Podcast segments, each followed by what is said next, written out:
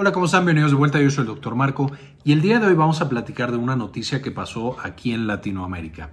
Y es que el pasado 7 de enero eh, falleció la primera persona en Latinoamérica por eutanasia que no era un paciente terminal. Esto sucedió en Colombia. Para los que no conocen tanto el término, la eutanasia es un término que se utiliza cuando en un paciente específico, tradicionalmente pacientes terminales, es decir, pacientes que les quedan menos de seis meses de vida, por una enfermedad que ellos padecen, ellos van a alguna institución y se les asiste para morir, es decir, se les aplican medicamentos, se les hacen algunas cosas para que el paciente fallezca. Y eh, por supuesto ha sido un debate muy amplio y muy interesante en diferentes países. Eh, la pregunta de si el Estado y los médicos deberían participar en esta búsqueda de un paciente por morir o no deberían de hacerlo. Y en este caso muy particular es más importante o más controvertido todavía porque el paciente, que se llama Víctor Escobar, él no era un paciente terminal, no tenía una enfermedad que fuera a acabar con su vida en los próximos meses. Eh, entonces, justamente en muchos sitios, incluso esto es por supuesto ilegal, en Colombia ya existía desde 1995 la eutanasia como concepto dentro de la ley y a partir del 2015 se hizo ya una ley completa en Colombia. Entonces, Víctor Escobar era un paciente de EPOC, eh, tenía enfermedad pulmonar obstructiva crónica y había tenido dos infartos cerebrales previos en el 2008, razón por la cual tenía serios problemas de movilidad. Él por el EPOC ya tenía también una necesidad de oxígeno todos los días, es decir, era dependiente de oxígeno para todas sus actividades y tenía, de acuerdo a lo que él comentaba, una mala calidad de vida. De nuevo, problemas de, motricidad, problemas de respiración, etcétera, etcétera. Y entonces había solicitado, por supuesto, la eutanasia.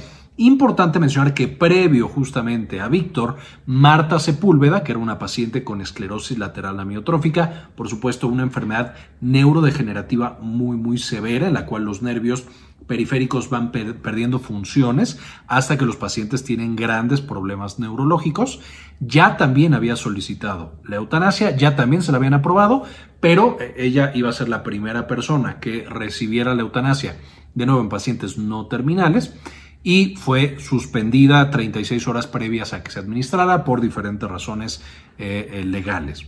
Entonces, la de ella se suspende, Víctor es el primero que la recibe y un día después, Marta Sepúlveda también recibe justamente la eutanasia.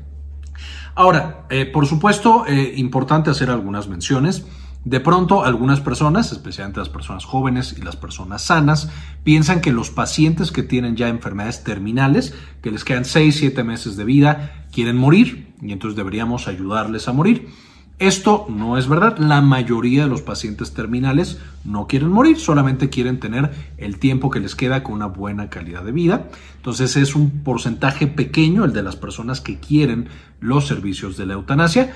No sea que no existan, hay personas por supuesto que quieren eh, recibir la eutanasia pero mi punto es la mayoría de los pacientes en enfermedades terminales. Y por supuesto lo mismo pasa para enfermedades crónicas severas, por ejemplo pacientes tetraplégicos que quedan completamente paralizados por un trauma de cuello, la mayoría no quieren morir, quieren tener una buena calidad de vida, entonces quería solo aclarar eso antes de continuar con la conversación. Pero volviendo al tema, hay algunos pacientes, un porcentaje pequeño, que sí desea simplemente acabar con su vida porque siente que ya no tiene dignidad, que esa por supuesto es la palabra central en el debate alrededor de la eutanasia.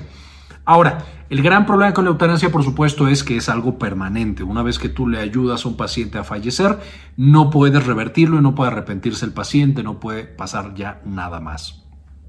La eutanasia, por supuesto, es un tema extremadamente complejo. Tenemos el tema de la dignidad de la vida del paciente, que es diferente para cada persona y diferente también puede ser para el médico que está asistiendo en ese proceso de eutanasia y de pronto pueden empatar, pero de pronto pueden no empatar estas diferencias en la percepción de dignidad de vida. Por supuesto, también tenemos temas económicos de no tener que estar manteniendo la enfermedad de ese paciente eh, muchos pacientes pueden tener dolor, aunque por supuesto el manejo del dolor es independiente y en la mayoría de los casos los pacientes pueden vivir sin dolor con una buena atención médica, aunque habrá casos en los que en efecto sea muy difícil manejar el dolor. De nuevo, en la mayoría de los casos sí se puede. Puede que el paciente tenga dificultad para respirar, de nuevo se puede manejar en la mayoría de los pacientes, pero habrá un pequeño porcentaje en los que en efecto no se pueda manejar y entonces llegamos mucho a este punto de hasta qué momentos son aceptables los estragos que está generando esa enfermedad en la calidad de, la calidad de vida del paciente y hasta qué punto no. El médico qué derechos tiene cuando está ayudando a un paciente, el paciente qué derechos tiene cuando lo están ayudando a morir, los familiares, etcétera, etcétera.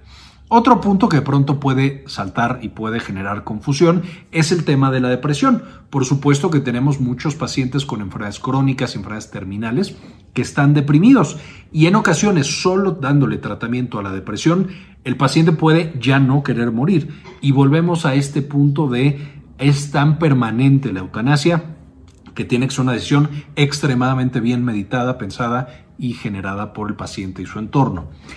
Eh, de nuevo, pensando que la mayoría de los síntomas, incluido la depresión, son manejables por diferentes terapias médicas y no médicas, incluso no farmacológicas, y deben de explotarse y deben de seguirse todo ese camino antes probablemente de que lleguemos a esta decisión definitiva de la eutanasia.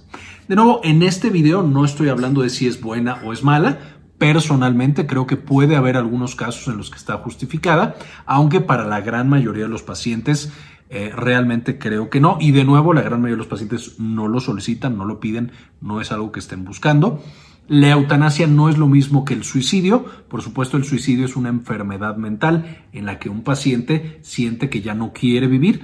Eh, la eutanasia es un paciente en otras circunstancias de vida y con otras características que está buscando también morir. Y cuando se juntan, cuando son similares y cuando están completamente separadas, de nuevo es lo que tenemos que estar buscando.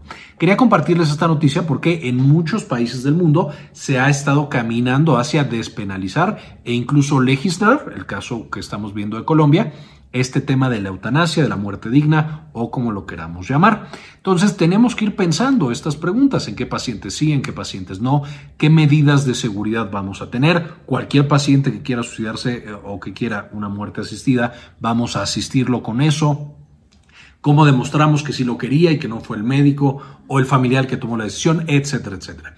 Son temas que tenemos que pensar porque de nuevo cada vez más estamos caminando en la legislación hacia ese sentido.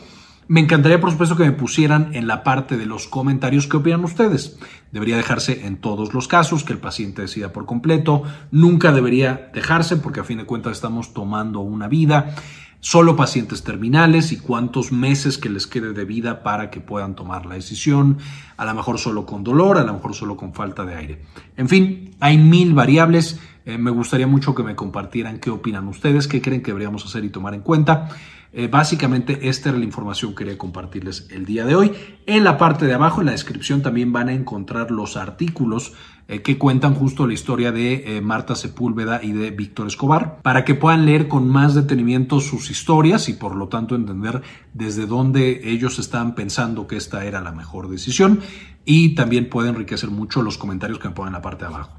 Finalmente quisiera antes de irme agradecer a las personas que nos permiten hacer este tipo de contenido y compartirlo con todo mundo donando uno o dos dólares al mes. Y este video quisiera dedicárselo a Farmacias Asociadas de Ecuador, GLI 53, Carlos Luis, Antonio Guizar, Mariana Martínez, Matías Hernández, Kiara Gallosa, Luis Ernesto Peraza, Vaquita Gamer, Luis Fernando Zacarías, Georgina Juan Rodríguez, Aurora Martínez, Doctor Mineralín, Alejandro Pardo, Gustavo Francioli, Bajo la Lupa, Mari García, Doctora Milis, Ana Karen Tejeda y Doctora Susana Vidal.